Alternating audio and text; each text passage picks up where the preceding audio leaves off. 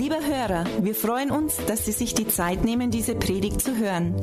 Mehr Informationen finden Sie unter www.glaube-lebt.de. Am Ende dieser Aufzeichnung bekommen Sie noch einige wertvolle Hinweise. Wir würden uns freuen, von Ihnen zu hören. Wir wünschen Ihnen viel Freude und wertvolle Erkenntnisse beim Hören.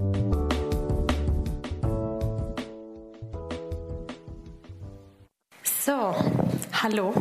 Jetzt hoffe ich, ihr habt jetzt nicht zu viel Erwartungshaltung. Jetzt fühle ich mich etwas unter Druck bei den ganzen Anfragen. Ich kann mich kaum retten. Als allererste Frage, ein Leben voller Segen. Wir haben dieses Buch in, letzten, in den letzten Wochen verschenkt. Wer hat das von euch noch nicht bekommen?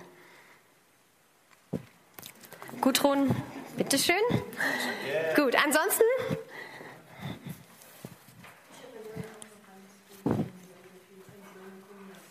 Gebe ich dir. Ja, bitteschön. Darf ich euch mal zwei mitgeben? Bitteschön. Und dann darf die Roma noch eins haben. So, ja, für mich ist das immer, ich freue mich immer sehr, hier predigen zu dürfen. Normalerweise kennt man mich ja eher auf der Seite. Aber auch das ist mal schön und wir haben trotzdem einen tollen Lobpreis gehabt, fand ich. Gell? Jetzt darf ich noch ein bisschen zusammenfassen und zwar für die unter euch, die vielleicht einen Abend verpasst haben von der Predigtserie oder auch noch gar nichts davon gehört haben. Wir hatten den Teil 1, da hieß der Titel Es geht ums Herz. Und da haben wir uns angeschaut, dass Gott die inneren Beweggründe unseres Lebens anschaut. Wir Menschen, wir tendieren immer dazu, dass wir so aufs Äußere schauen und auch die Menschen nach dem Äußeren beurteilen. Und da sind wir ganz schnell dabei, wenn wir ganz ehrlich sind. Bewusst oder unbewusst, ob wir das aussprechen oder nicht. Aber Gott sieht ins Herz rein. Und die Beweggründe eines Menschen sind manchmal ganz andere als das, was man äußerlich vermuten mag. Und darum ging es bei unserem ersten Teil. Ähm, da ging es auch darum, dass es verschiedene Herzenszustände gibt. Einmal das selbstsüchtige Herz, dann das verdrossene Herz, da hatten wir das Thema Kaufreue. Wenn man was gekauft hat und sagt hinterher, ah, was habe ich getan? Warum habe ich das getan? Das war viel zu teuer. Und ähm, dann gibt es das freigebige und großzügige Herz und das dankbare Herz. Und die beiden hören sich natürlich schon viel besser an als äh, selbstsüchtig und verdrossen. Dann hatten wir den zweiten Teil, da hat der Manu gepredigt. Da ging es um den Zehnten. Im Malachi 3, wo es heißt, wir sollen den ganzen zehnten Teil unseres Einkommens und alles, allem, was wir kriegen und verdienen, sollen wir dem Herrn geben, sollen wir in unsere Kirche geben, in die wir gehen. Das heißt, wenn du Teil der äh, evangelischen Kirche Mühldorf bist, dann gib deinen Zehnten in die evangelische Kirche Mühldorf.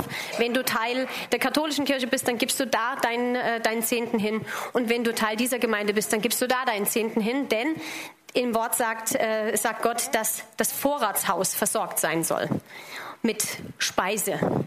Jede Woche kommen die Gottesdienstbesucher und lassen sich auftanken und kriegen geistliche Nahrung und kriegen, kriegen was, womit sie durch die Woche gehen können. Und deswegen muss geistliche Speise da sein. Und darüber haben wir im zweiten Teil gehört. Der dritte Teil hieß die Macht des Mammon brechen.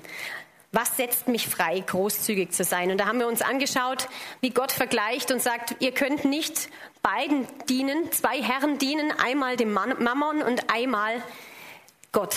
Beides geht nicht gleichzeitig. Und da haben wir uns das so ein bisschen angeschaut. Äh, die Wurzel alles Bösen ist die Geldgier. Und das war Thema des dritten Teils. Und heute Abend, da haben wir den Titel Ein großzügiger Lebensstil, der ansteckend ist. Ansteckend haben wir meistens ähm, eher im negativen Sinne gehört in der letzten Zeit. Die Grippewelle, die überall ist, das ist auch was Ansteckendes. Aber es gibt auch tolle Sachen, die ansteckend sind. Freude zum Beispiel. Lachen kann ansteckend sein. Und es kann auch einen Lebensstil geben, der ansteckend ist. Und da schauen wir uns jetzt eine Bibelstelle zu an, beziehungsweise ist schon fast ein kleiner Text, den ich jetzt vorlesen möchte, aber der ist einfach unsere, unsere Grundbibelstelle und daher wichtig, dass wir es lesen. Das ist der Matthäus 14, 13 bis 21. Ich lese vor aus der Schlachterübersetzung. Als Jesus das hörte, entwich er von dort in einem Boot in eine einsame Gegend allein. Also auch Jesus musste mal allein sein. Und als das Volk das hörte, folgte es ihm zu Fuß aus den Städten. Hurra! Jeder kennt das, der mal seine Ruhe haben will. Jesus wollte mal seine Ruhe haben, aber das Volk hat mitgekriegt, wo er hingeht und ist ihm gefolgt. Und Jesus stieg aus und sah die große Menge und sie jammerten ihn und er heilte ihre Kranken. Es gibt eine andere Übersetzung, da heißt es, er hatte Erbarmen mit ihnen, er hatte Mitleid mit ihnen, als er sie gesehen hat, wie sie ihm nachgelaufen sind und von ihm hören wollten. Am Abend aber traten seine Jünger zu ihm und sprachen, die Stätte ist einsam und die Nacht bricht herein. Lass das Volk gehen, damit sie in die Dörfer gehen und sich zu essen kaufen. Aber Jesus sprach zu ihnen, es ist nicht nötig, dass sie fortgehen, gehen, gebt ihr ihnen zu essen. Sie sprachen zu ihm, wir haben hier nichts als fünf Brote und zwei Fische. Und er sprach, bringt sie mir her. Und er ließ das Volk sich lagern auf das Gras und nahm die fünf Brote und die zwei Fische, sah auf zum Himmel, dankte und brach's, gab die Brote den Jüngern und die Jünger gaben sie dem Volk. Und sie aßen alle und wurden satt und sammelten auf, was an Brocken übrig blieb, zwölf Körbe voll. Die aber gegessen hatten, waren etwa 5000 Männer ohne Frauen und Kinder. Irgendwas rauscht hier dauernd bei mir.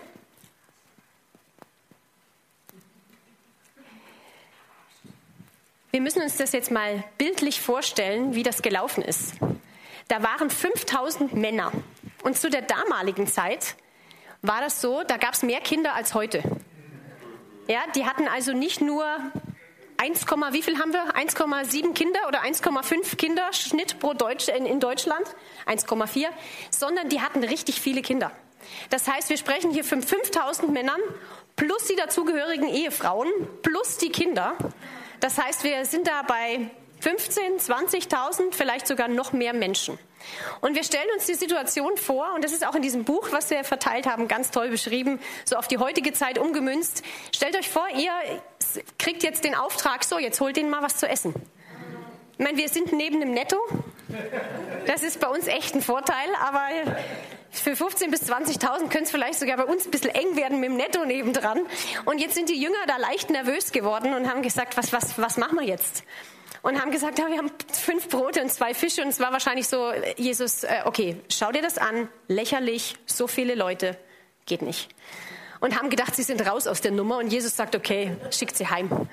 Aber sie waren nicht raus aus der Nummer, sondern sie haben immer noch den Auftrag bekommen, bringt mir das mal her.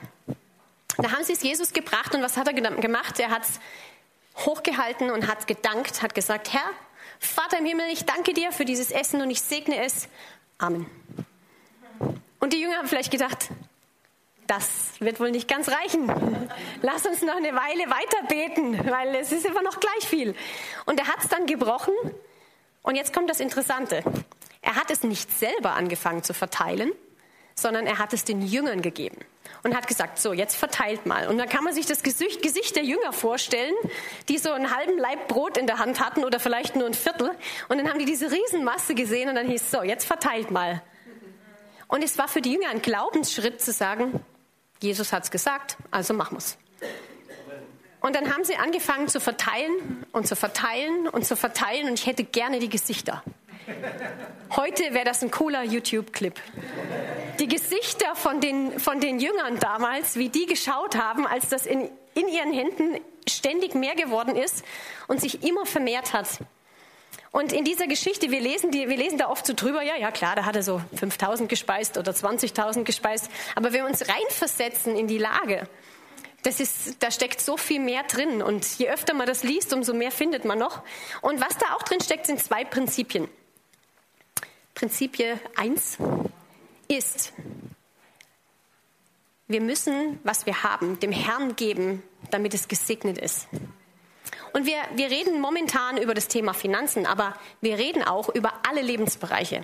Ich hoffe, ihr habt das jetzt innerhalb der letzten ähm, Samstage gemerkt, dass da viel mehr drinsteckt, als dass wir nur sagen, ja, wir bringen Gott unser Geld oder wir geben und deswegen sind wir gesegnet, sondern das spielt in alle Lebensbereiche mit rein.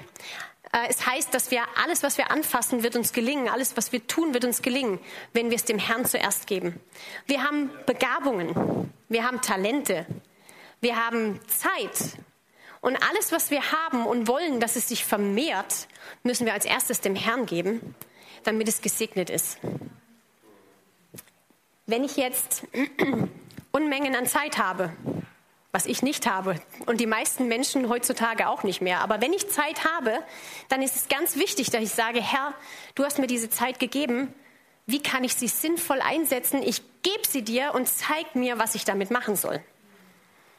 Wenn ich Finanzen habe und krieg vielleicht einen Sonderbonus oder irgendwas, dann ist es wichtig, dass ich nicht sage, hurra, und gehe shoppen. Oder die Männer gehen Autos kaufen oder was die Männer so machen. Kart fahren oder irgendwas. Und die Kinder gehen Süßigkeiten kaufen und was die halt so machen, sondern dass wir sagen, Herr, ich bin jetzt gesegnet worden. Ich bring dir das und sag und frag, was willst du, dass ich damit mache? Also erst zum Herrn bringen und es muss gesegnet werden. Was auch da reinspielt, ist, dass wir gelesen haben und dass wir gehört haben in der zweiten Predigtserie, wenn wir den Zehnten dem Herrn geben, dann sind die anderen 90 Prozent gesegnet. Das spielt da auch mit rein. Jetzt stellen wir uns mal vor, Anna, erst noch ein zweiter Punkt. Zweiter Teil ist, nur das, was man weggibt, kann sich vermehren. Das klingt für unser deutsches Hirn völlig irrational, richtig? Wie kann sich etwas vermehren, was ich weggebe? Wenn ich was weggebe, habe ich weniger als vorher. Ja, ganz logische Rechnung, dafür braucht man nicht gut in Mathe sein. Äh, das weiß man einfach. Was man weggibt, das ist weg. Stellen wir uns vor, die Jünger hätten jetzt diese fünf Brote genommen und die zwei Fische und ich bin mir ganz sicher, die hatten auch Hunger nach dem Tag. Die haben den ganzen Tag da äh, geguckt, dass alles funktioniert und so weiter. Vielleicht waren das die hungrigsten von allen, weil die anderen saßen ja nur und haben zugehört. Und die Jünger hätten vielleicht gern einfach mal reingebissen und weg. Und stellen wir uns vor, die zwölf Jünger hätten das alles alleine aufgegessen, dann wäre daraus gar nichts mehr geworden. Es wäre einfach weg gewesen. Und für uns macht das total Sinn. Da würden wir sagen, ja, du kannst doch das jetzt nicht wegessen. Du musst doch was davon abgeben. Sonst kann es ja nichts werden. Aber wie oft sind wir selber so? Wir kriegen Saatgut in die Hand von Gott und dann nehmen wir es für uns selber weg. Ihr erinnert euch vielleicht an die Predigt von Pastor Robert mit dem Maiskolben. Da machen wir Popcorn draus, dann macht es einmal. Wir machen uns einen super Kinoabend und dann ist der Maiskolben weg. Oder aber wir nehmen und säen die Maiskörner. Ich habe euch ein Beispiel mitgebracht. Jeder von uns kriegt ja von Gott Saatgut in die Hand. Apfel. Wenn ich so einen Apfel aufschneide, dann stelle ich fest, in jedem Apfel, ist nur einer toll. in jedem Apfel ist Saatgut. In diesem ist jetzt nicht besonders viel drin. Aber in jedem Apfel steckt Saatgut drin. Und dieses Saatgut schmeckt auch nicht so dolle. Kann man essen, okay. Kann man essen? Also jetzt melden sich alle die, die immer den Apfel komplett essen, oder? Bis auf den Stiel. Mein Mann ist auch so einer und ich bin immer die, die rumschneidet. Aber der Apfel ist das, was uns ernährt. Da ist genug für uns. Und dann haben wir noch Saatgut. Und das ist eigentlich nicht zum Essen gedacht, sondern eigentlich, wir schmeißen es halt meistens weg, gell? aber das ist, eigentlich ist es zum Säen gedacht. Wenn wir das in den Boden pflanzen und das gießen und dann wächst das und da wächst daraus ein Apfelbaum und wenn wir uns vorstellen, wie viel mehr Samen ist in diesem Apfelbaum drin, wie viele Äpfel hängen an diesem Baum und in jedem dieser Äpfel ist wieder Saatgut, was man wieder pflanzen und säen kann. Und genauso ist das bei uns in unserem Leben. Es gibt die Bibelstelle 1. Korinther 9, 10 bis 11. Ich glaube, ich habe mir die falsche Bibelstelle aufgeschrieben. Das könnte sein. Ähm, ich lese euch einfach vor. Heißt es von Gott, der Brot zum Essen gibt und Samen dem Sämann. Es heißt, Gott gibt uns Brot zum Essen und er gibt Samen dem Sämann. Wem gibt er Samen? Dem Sämann, dem der sät. Zweite Korinther. Entschuldigt, habe ich falsch aufgeschrieben. Das heißt, immer wenn wir von Gott etwas bekommen, kriegen wir Brot zum Essen. Das ist das, was uns ernährt. Das reicht aus. Und wir kriegen auch Samen zum Säen. Und wem gibt Gott Samen in die Hand? Dem, der sät. Was passiert, wenn wir keine Sämänner mehr sind?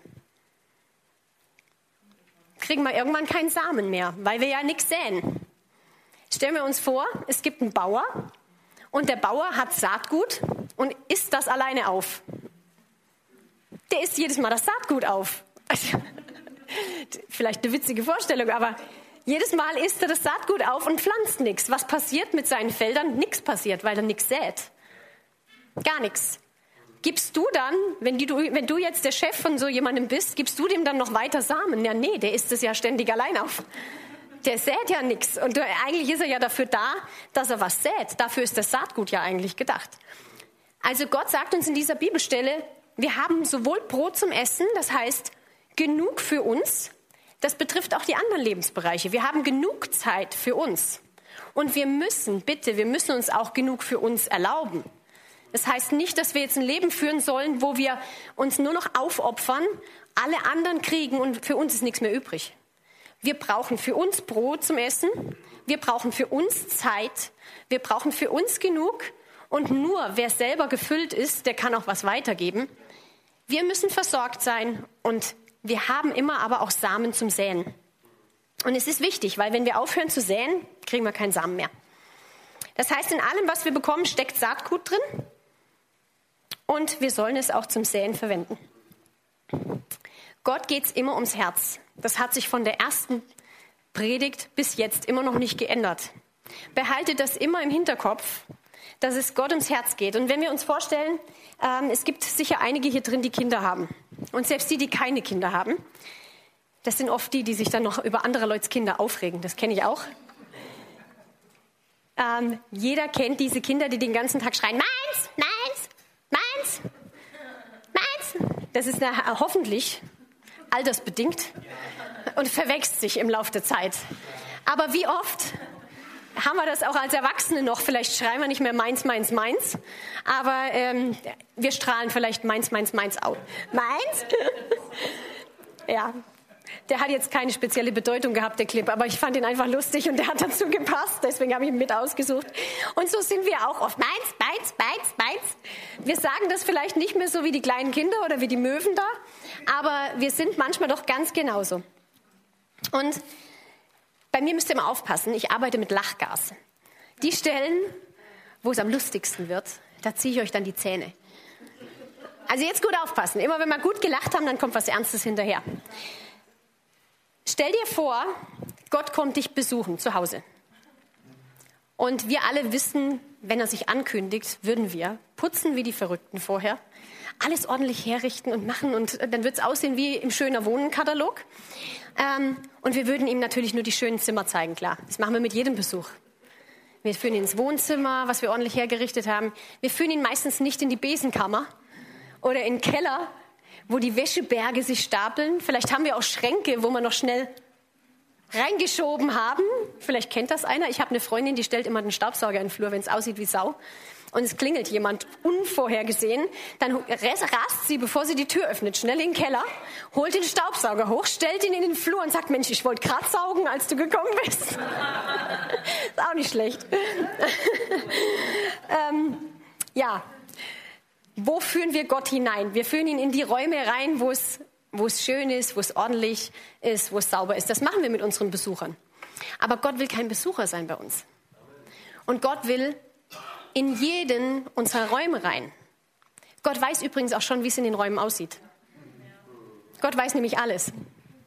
Und er weiß auch, wie es in deiner Rumpelkammer aussieht und in deiner Waschküche aussieht und wo auch immer. Er weiß, wie es aussieht. In jeder Schublade, jeder von euch hat diese Kruschelschublade, richtig? Du machst auf und suchst irgendwas, da ist alles drin. Feuerzeug, Schere, Papier, Stifte, angefressene Kaugummis, alles. Gott kennt diese Schublade in- und auswendig. Und wisst ihr was? Gott hat kein Problem mit diesen Schubladen. Gott hat auch kein Problem mit diesen Räumen.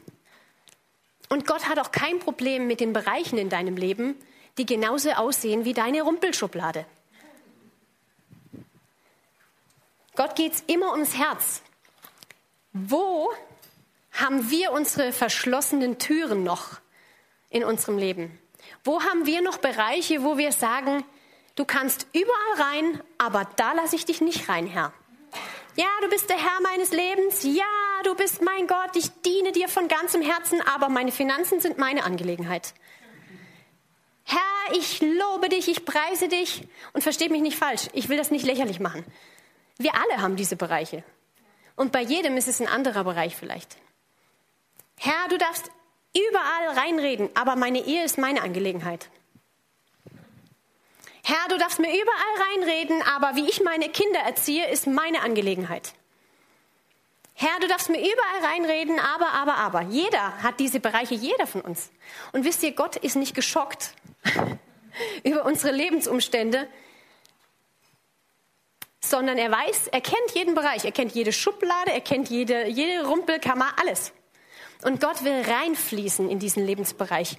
Johannes 10, Vers 10.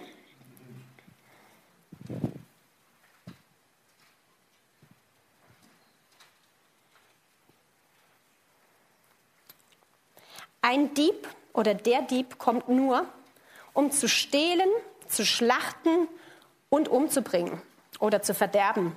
Ich bin gekommen, sagt Jesus, damit sie das Leben haben und volle Genüge oder Leben im Überfluss.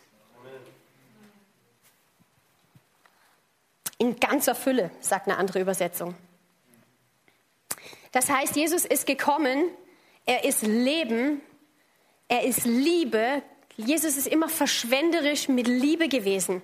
Gott ist verschwenderisch mit Liebe umgegangen. Heute noch. Gott liebt uns über alle Maßen. Wir können das vergleichen mit unseren Kindern. Verbocken die mal was? Klar. Lieben wir sie trotzdem? Klar. Keiner setzt sein Kind vor die Tür, bloß weil es was falsch gemacht hat. Keiner, der normal im Kopf ist. Wir gehen davon aus, dass Gott normal im Kopf ist, richtig? Wir können sagen, ey, komm rein Gott und machen ihm alle Schränke auf, alle Türen auf, alle Schubladen auf und sagen, das bin ich. Das bin ich. Lasst uns doch wir selber sein. Lasst uns doch nicht versuchen, irgendwas in Heiligkeit zu vertuschen, sondern lasst uns doch ehrlich sein zu Gott und sagen, das bin ich. Das ist mein Chaos. Welcome home. Setz dich. Willst einen Kaffee? Wenn ihr einen guten Freund, eine gute Freundin habt, der ist das wurscht. Die kommt dich besuchen, der kommt dich besuchen, der setzt dich mitten ins Chaos. Männer noch mehr als Frauen. Das ist doch egal. Komm rein. Und genauso ist Gott. Gott will in, in unser Chaos rein. Gott will sich zwischen unsere Wäscheberge setzen und schiebt zur Seite und sagt, wie geht's dir? Und Gott will in jeden Lebensbereich rein. Mir war das heute Abend echt ein großes Anliegen. Es ist ein Leben voller Segen. Das bezieht sich nicht nur auf Finanzen. Das geht in jeden Lebensbereich rein. Gott will uns in jedem Lebensbereich Überfluss geben. Leben im Überfluss. Gott will überall rein. Lasst uns die Türen aufmachen. Und Gott hat, Gott hat gute Pläne und es gibt einen Gegenspieler. Der Teufel hat schlechte Pläne für dein Leben. Wir haben gelesen, er kommt zu zerstören, zu morden, zu verderben. Der bringt nichts Gutes und nur Lüge. Die Bibel sagt, der Teufel ist der Vater der Lüge. Wenn wir uns entscheiden dafür, ein großzügiges Leben zu führen, ein offenes Leben zu führen, Gott gegenüber und den Menschen gegenüber, zu sagen, hier bin ich, das bin ich. Herr, du hast mein ganzes Leben. Dann kommt der Teufel und sagt, das geht ja nicht. Weil wenn du nämlich gibst, wenn du anderen hilfst, dann hast du ja nichts mehr für dich selber. Und was immer euch für Gedanken durch den Kopf gehen, die in diese Richtung gehen, dann wisst ihr, wer der Urheber ist. Und dann wisst ihr auch, er ist der Vater der Lüge. Das muss man sich mal vorstellen. Der lügt nicht nur mal, sondern er ist der Vater der Lüge. Man kann davon ausgehen, dass genau das Gegenteil der Fall ist. Und genau so ist es. Gott will, dass wir sagen, ich bin ein großzügiger Geber. Ich gebe meine Zeit, ich gebe mein Leben, ich gebe mein Know-how, ich gebe meine Finanzen, ich gebe, weil ich gesegnet bin. Und der Teufel versucht dir zu erzählen, geht nicht. Und das Gegenteil ist die Wahrheit. Wir haben gehört, dass es Samen gibt und Brot gibt. Brot zum Essen, Samen dem Sämann. Das Wort Gottes ist die Wahrheit. Und der Teufel ist ein Lügner. Das ist ganz einfach. Gott ist ein Gentleman und er wird uns seinen Willen nicht aufzwingen. Was wir machen mit unserem Leben, ist unsere Entscheidung. Was ihr macht mit dieser Predigtserie, ist eure Entscheidung. Unsere Verantwortung als Leiter dieser Gemeinde ist es, das zu predigen. das umzusetzen, das ist eure Verantwortung. Genauso wie es unsere Verantwortung ist. Ihr könnt glauben. Wir haben jetzt drei Tage Klausur hinter uns. Leiterschaftsklausur, haben das kommende Jahr besprochen. Jeden von uns Leitern hat diese Predigtserie gerüttelt, weil wir sind nämlich auch Menschen und wir haben auch Finanzen und wir haben auch Zeit und wir müssen das ganz genauso umsetzen wie ihr alle. Und auch wir können uns genauso entscheiden zu sagen, nö, mache ich nicht. Und das ist unsere Entscheidung. Und genauso ist es eure Entscheidung zu sagen, ich bin gesegnet, um ein Segen zu sein. Und ich werde den Herrn fragen, ich werde ihm alles geben und sagen, Herr, das hast du mir gegeben, erstes Prinzip, ich gebe es dir zurück, was soll ich damit machen?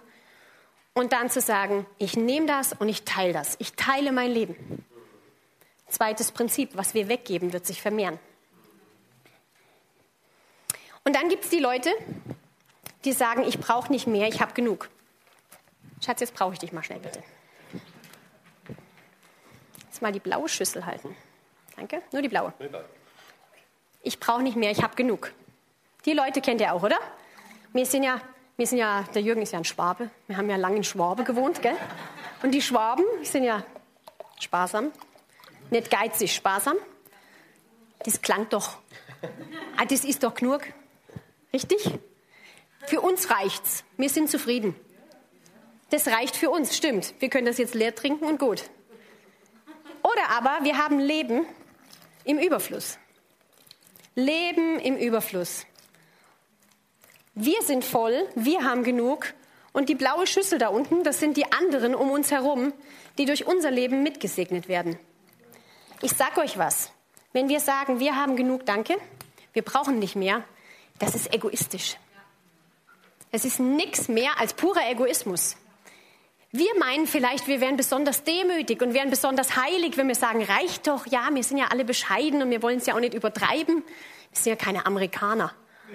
Wir müssen ja hier keine Flugzeuge fliegen. Es reicht doch, wenn man so ein kleines Auto, das muss mich von A nach B bringen. Was brauche ich? Zwei Autos oder drei Autos? Hey, schenk doch mal jemandem ein Auto, wenn du drei hast. Und brauchst keine drei. Wie cool ist das denn? Jemand braucht ein Auto und kriegt eins geschenkt. Und wenn wir aber sagen, nee, dann setzen wir da einen Deckel drauf und wir sagen, wir haben genug, reicht für uns, alles gut, mein Glas ist voll, dann sind wir nichts anderes als egoistisch. Wir müssen das Denken aus unserem Kopf rauskriegen, dass wir dadurch besonders demütig oder bescheiden werden. Gott will uns segnen, damit wir ein Segen sind. Das hat er damals schon zum Abraham gesagt. Ich segne dich und du sollst ein Segen sein.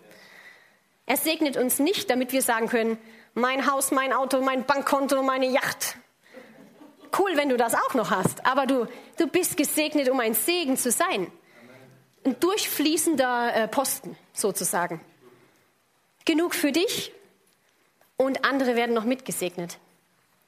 Wir haben das in der Bibelschule bei uns so oft erlebt. Wir waren in Amerika in der Bibelschule und wir hatten jeden äh, Donnerstag Exaltation, hieß es. Das war einfach eine Anbetungszeit, wo alle Schüler der ganzen Schule zusammengekommen sind. Und ich kann euch sagen, da kriegst du schon Gänsehaut, wenn dann 800 Studenten oder 1000 da stehen und den Herrn anbeten.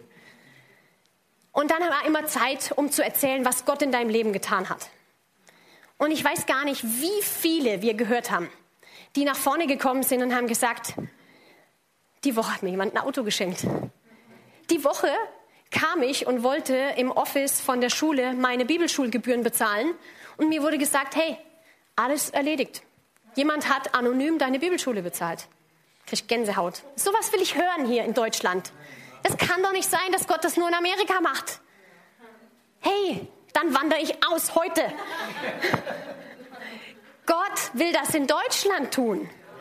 Aber wir müssen unseren Deckel runternehmen. Wir müssen den Deckel runternehmen und sagen, Schütt rein, Herr. Mich kann, auf, dich, auf mich kannst du dich verlassen, weil ich werde weitersäen. Ich bin ein Sämann und wenn du mir gibst, dann gebe ich weiter. Ich will das hören. Ich will hier vorne Leute stehen haben, die sagen, mir hat jemand ein Auto geschenkt. Ich, genau. Das hören wir noch live und in Farbe. Das will ich hören. Das will ich sehen, das will ich erleben. Und wisst ihr was? Dann brauchen wir nicht mehr viel predigen. Weil dann werden die Leute automatisch sagen, wow, was ist denn bei euch los? Ist ja der Hammer. Kann ich da auch mal mitkommen? Wenn es da Autos gibt. Und versteht mich nicht falsch, wir sollen nicht einfach rausschleudern und sagen, hurra, und schmeißen die äh, Geldscheine aus dem Fenster, sondern ein geistgeleitetes Geben, würde ich das mal nennen. Dass wir wissen, Gott spricht zu unserem Herzen, mach das. Wir haben das in der Bibelschule auch erlebt. Wir haben so viele Zeugnisse gehört und so viele Erlebnisse mit Gott, dass wir gesagt haben, wow, cool, Herr, benutze uns. Und irgendwann innerhalb dieser neun Monate, wo wir in der Bibelschule waren, äh, hatten wir dann den Eindruck, der war, der war ein total netter, mit dem haben wir uns immer wieder unterhalten, der wollte unbedingt Deutsch lernen.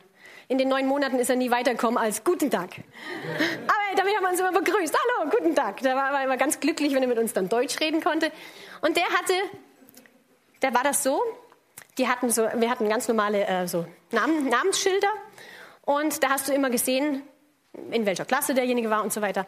Und dann hast, hast plötzlich gesehen, der hat so ein lilanes Schild gehabt. Und wir haben gesagt, hä? Und haben wir mal gefragt, was hat denn das mit diesen lilanen Schildern auf sich? Ja, das ist, wenn jemand im Engpass ist mit den Finanzen und kann, äh, kann seine Gebühr für den Monat nicht zahlen. Und als erstes haben wir gedacht, das ist ja krass. Da weiß ja jeder Bescheid, ist ja voll peinlich. Aber was wir immer wieder erlebt haben, dass die Leute in der Woche drauf strahlend mit ihrem normalen Namensschild wieder rumgelaufen sind und dann am Donnerstag in der Exaltation Time gesagt haben, hey, Jemand hat mir die Bibelschule bezahlt. Und wir durften das selber auch erleben. Wir hatten diesenjenigen dann echt auf dem Herzen, der kam mit seinem lilanen Schild und wir haben gesagt, uns zusammengesetzt und haben beide unabhängig voneinander den Eindruck gehabt, ihn damit zu segnen. Und wir sind dann ins Office gegangen und haben anonym für ihn bezahlt. Wir haben ihm nicht gesagt, wir waren's, wir waren's, wir waren's, sondern wir haben uns jeden Tag gefreut, wenn der an uns vorbeigelaufen ist mit seinem Namensschild. Und er hat sich gefreut, dass er wieder sein normales Schild hatte. Ich sag's euch, geben ist seliger als nehmen. Das geht über jedes Gefühl hinaus, was du hast, wenn du was geschenkt bekommst. Geben ist seliger als nehmen, sagt die Bibel.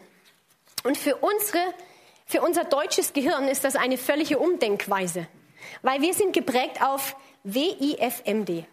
Was ist für mich drin? Ja, ist aber ein schlechter Deal für mich jetzt. Wir müssen da rauskommen aus diesem, aus diesem denken, dass wir, dass wir nicht genug haben für uns. Gott ist unser Versorger.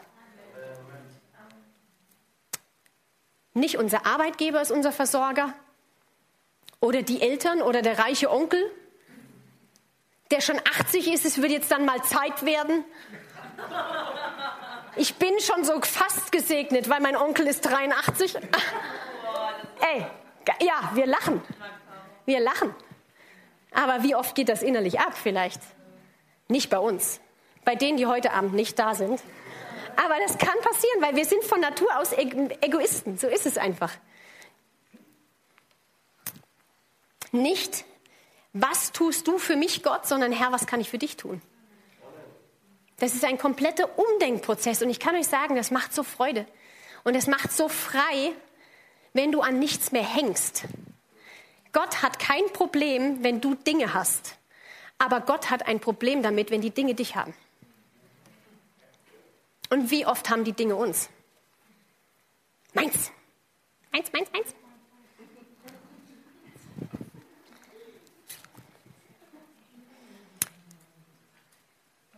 Sind wir großzügig?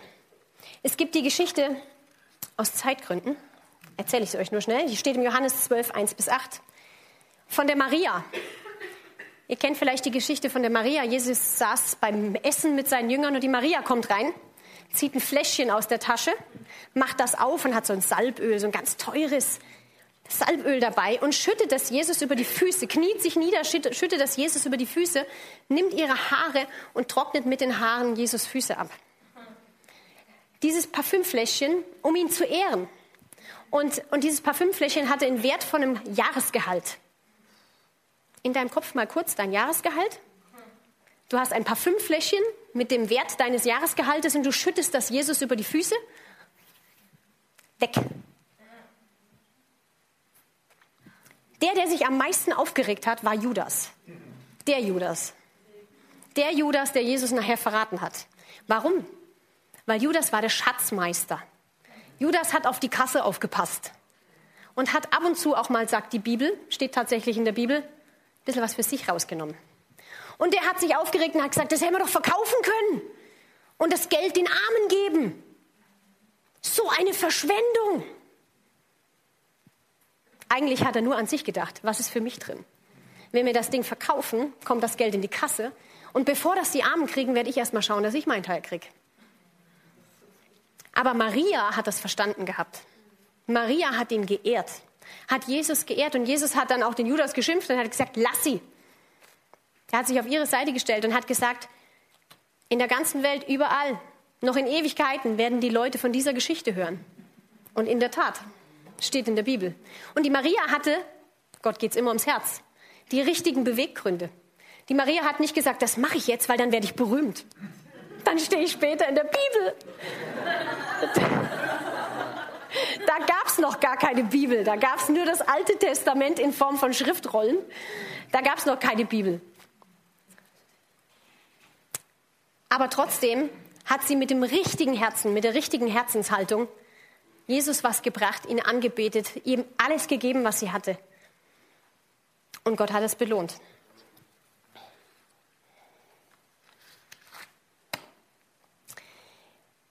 Bin ich großzügig? Das können wir uns fragen. Was ist denn Großzügigkeit?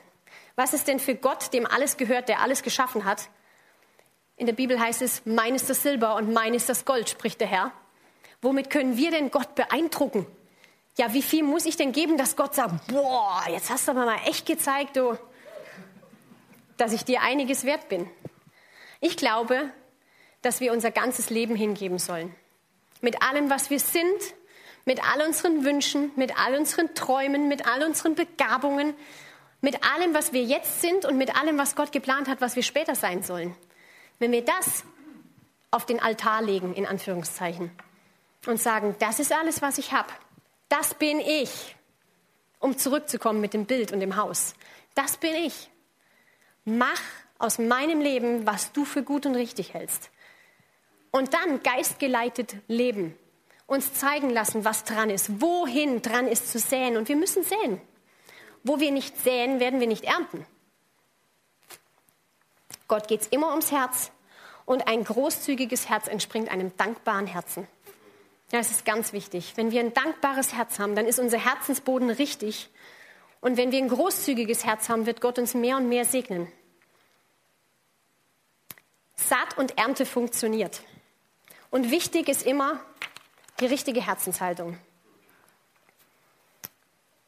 Und ich möchte uns einfach noch kurz einladen für eine kurze Gebetszeit, dass wir, jeder für sich persönlich, sich einfach mal zwei Minuten nimmt. Vielleicht können wir ein bisschen Musik im Hintergrund laufen lassen. Und sprich du mit Gott. Wo sind Bereiche in meinem Leben, wo ich vielleicht war wie die Möwen? Das ein bisschen leiser machen, bitte. Meins, meins, meins. Und wo sind Bereiche, wo Gott uns sagt, hey, da ist jetzt wirklich dran, dass du mir die Tür aufmachst in deinem Lebenshaus, dass du mich reinlässt in dein Leben. Nimm uns einfach zwei Minuten eine stille Zeit.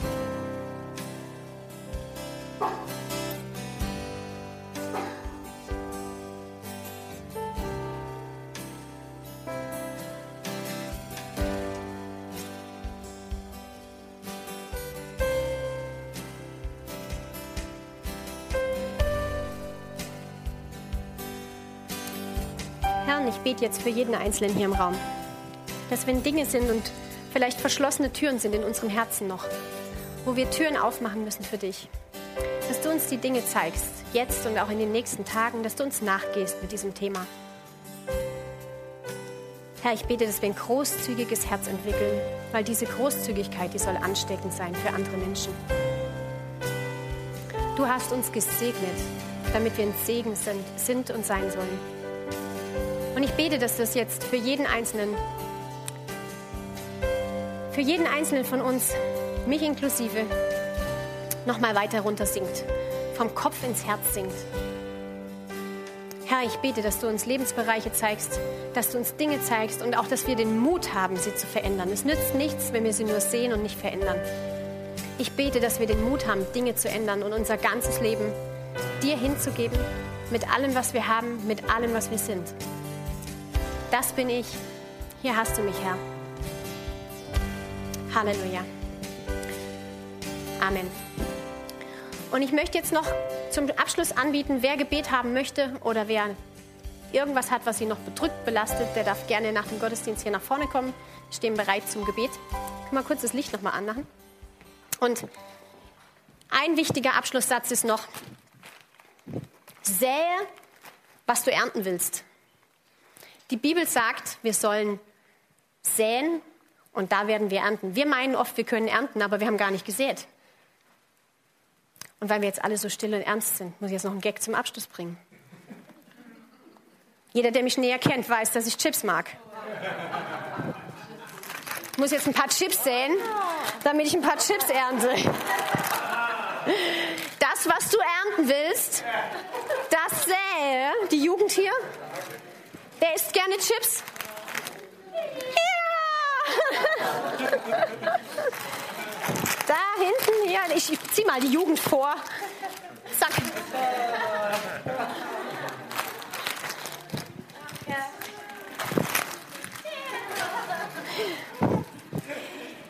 Behaltet euch dieses Beispiel im Kopf.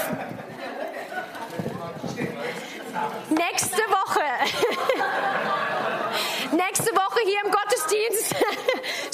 Berge. Nein, aber ganz wichtig, so lustig wie es ist, sähe genau das, was du ernten willst. Wenn du Freude brauchst, dann sähe Freude. Wenn du Finanzen brauchst, dann sähe Finanzen. Wenn du Chips willst, dann sähe Chips. Amen. Okay, ich segne euch alle in Jesu Namen für die kommende Woche, Herr. Ich danke dir, dass dein Wort auf fruchtbaren Herzensboden gefallen ist und ich danke dir, dass es aufgeht, Herr. Aufgeht und Frucht bringt. 30, 60, 100-fältig, so wie es dein Wort sagt und dass der Teufel nichts davon klauen darf. Amen. Lieber Hörer, wir hoffen, Sie konnten durch unsere Predigt Hilfe und Kraft für den Alltag bekommen. Lebendiger Glaube hat seinen Ursprung in der Beziehung zu Jesus Christus. Jeder Mensch ist von Gott in diese Beziehung eingeladen. Durch das folgende Gebet können Sie in diese Beziehung treten. Jesus, ich glaube, dass du der Sohn Gottes bist. Ich danke dir, dass du für mich gestorben bist. Ich danke dir, dass du all meine Schuld und Sünde ans Kreuz getragen hast. Ich glaube, dass du für mich gestorben und am dritten Tag wieder auferstanden bist. Jesus, ich bekenne dich als meinen Herrn und lade dich heute ein. Komm in mein Leben, erfülle mich ganz. Ich will das Leben leben, das du für mich hast. Ich danke dir, Jesus, dass jetzt für mich ein neues Leben mit dir begonnen hat. Amen. Wenn Sie dieses Gebet von ganzem Herzen mitgebetet haben, beginnt für Sie ein neues Leben. Wir würden uns sehr freuen, wenn Sie Kontakt mit uns aufnehmen und uns davon wissen lassen. Kontaktinfos finden Sie unter www.glaube-lebt.de. Wir wünschen Ihnen Gottes Segen.